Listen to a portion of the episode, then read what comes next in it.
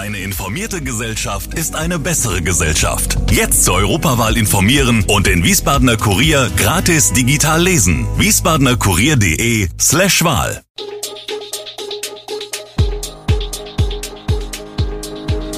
Gude, unser morgendliches News Update.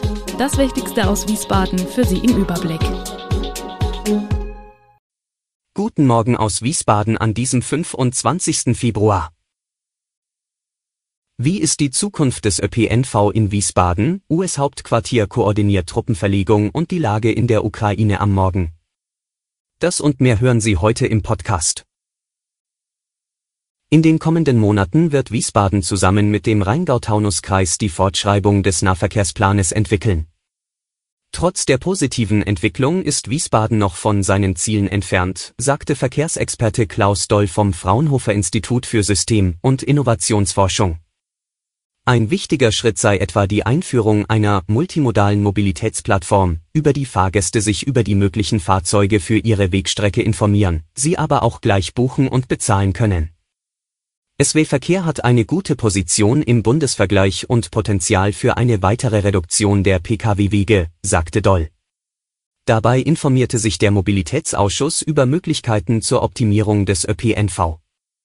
Er hatte aber zugleich auch interessierte Bürgerinnen und Bürger eingeladen, per Livestream teilzunehmen. Wie geht es weiter mit Hessens Ministerpräsident Volker Bouffier? Das wird der 70-jährige Landesvater am heutigen Freitagmorgen verkünden. Beim traditionellen Künzellertreffen der hessischen CDU in diesem Jahr aufgrund der Pandemie in Fulda wird der dienstälteste Ministerpräsident erklären, wie die Nachfolge an der Spitze von Landesregierung und Partei vor der Landtagswahl im Herbst 2023 aussehen soll.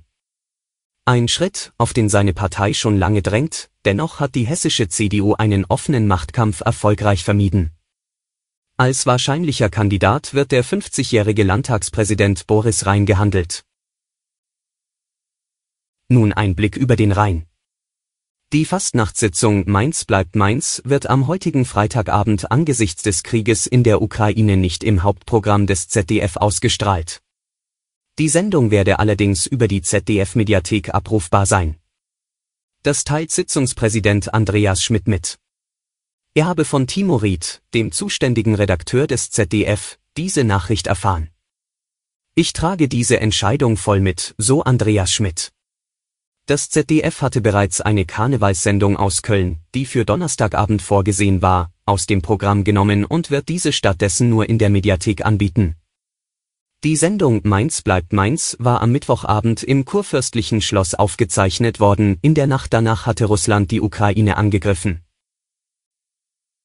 Der hessische Innenminister Peter Beuth, CDU, hat als Reaktion auf den Angriff Russlands und als Zeichen der Solidarität mit den Menschen in der Ukraine landesweit für alle öffentlichen Gebäude und Dienststellen des Landes Trauerbeflaggung angeordnet. Beuth sagt, dies ist eine der dunkelsten Stunden Europas seit dem Ende des Zweiten Weltkrieges. Mit der Trauerbeflaggung wollen wir unser Entsetzen und unsere Solidarität mit der Ukraine ausdrücken. Laut Innenministerium sind in Hessen mehrere ukrainische, russische und amerikanische Einrichtungen ansässig. Die hessische Polizei stehe nach den aktuellen Ereignissen mit allen relevanten Einrichtungen im stetigen Austausch, um Schutzmaßnahmen lageabhängig anzupassen, so ein Sprecher des Innenministeriums. Zur Einschätzung der Gefährdungslage und möglichen Schutzmaßnahmen an den US-Armee-Stützpunkten wollte die Armee auf Nachfrage aus Sicherheitsgründen keine Angaben machen die US-Streitkräfte haben vor wenigen Tagen zwölf Tarnkappenjets auf den Luftwaffenstützpunkt Spangdahlem in der Eifel verlegt. Zudem hat die US-Luftwaffe laut übereinstimmenden Medienberichten vergangene Woche mehrere Tankflugzeuge aus Großbritannien auf ihren militärischen Stützpunkt Rammstein in der Pfalz verlegt.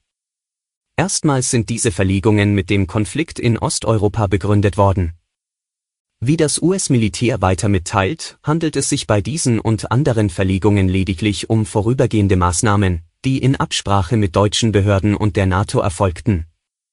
Koordiniert werden die Maßnahmen vom Hauptquartier in Wiesbaden aus, wie die US-Armee auf Kurieranfrage bestätigt. Derweil eskaliert die Lage in der Ukraine weiter. Mehrere Explosionen haben in der Nacht die ukrainische Hauptstadt Kiew erschüttert. Unter anderem wurde ein mehrstöckiges Wohnhaus auf dem Ostufer des Flusses Dnipro getroffen, in dem Feuer ausbrach. Der ukrainische Präsident Zelensky organisiert nach eigenen Worten aus Kiew heraus den Widerstand gegen den Angriff russischer Truppen. Er hatte in der Nacht eine allgemeine Mobilmachung angeordnet. Die Anordnung gilt demnach 90 Tage und sieht die Einberufung von Wehrpflichtigen und Reservisten vor. Zelensky meldete sich in der Nacht zum Freitag mit einer Videobotschaft. Die ukrainische Armee habe am ersten Tag der russischen Invasion 137 Soldaten verloren, 316 Soldaten seien verletzt worden, sagte er. Russland habe das gesamte Gebiet der Ukraine angegriffen. Die Staats- und Regierungschefs der 27 EU-Staaten haben bei einem Krisengipfel am Donnerstagabend einem umfangreichen Sanktionspaket gegen Russland zugestimmt. Die Strafmaßnahmen betreffen unter anderem die Bereiche Energie, Finanzen und Transport. Der ukrainische Botschafter in Deutschland, Andriy Melnyk, hat der Bundesregierung derweil Kälte und Gleichgültigkeit vorgeworfen. Jede Bitte, uns jetzt zu helfen, wurde einfach abgeschmettert, sagte Melnyk im ZDF.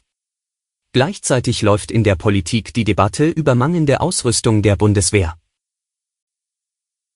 Alle Infos zu diesen Themen und noch viel mehr finden Sie stets aktuell auf www.wiesbadener-kurier.de.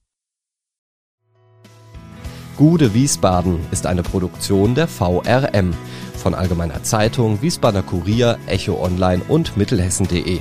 Redaktion und Produktion die NewsmanagerInnen der VRM. Ihr erreicht uns per Mail an audio.vrm.de.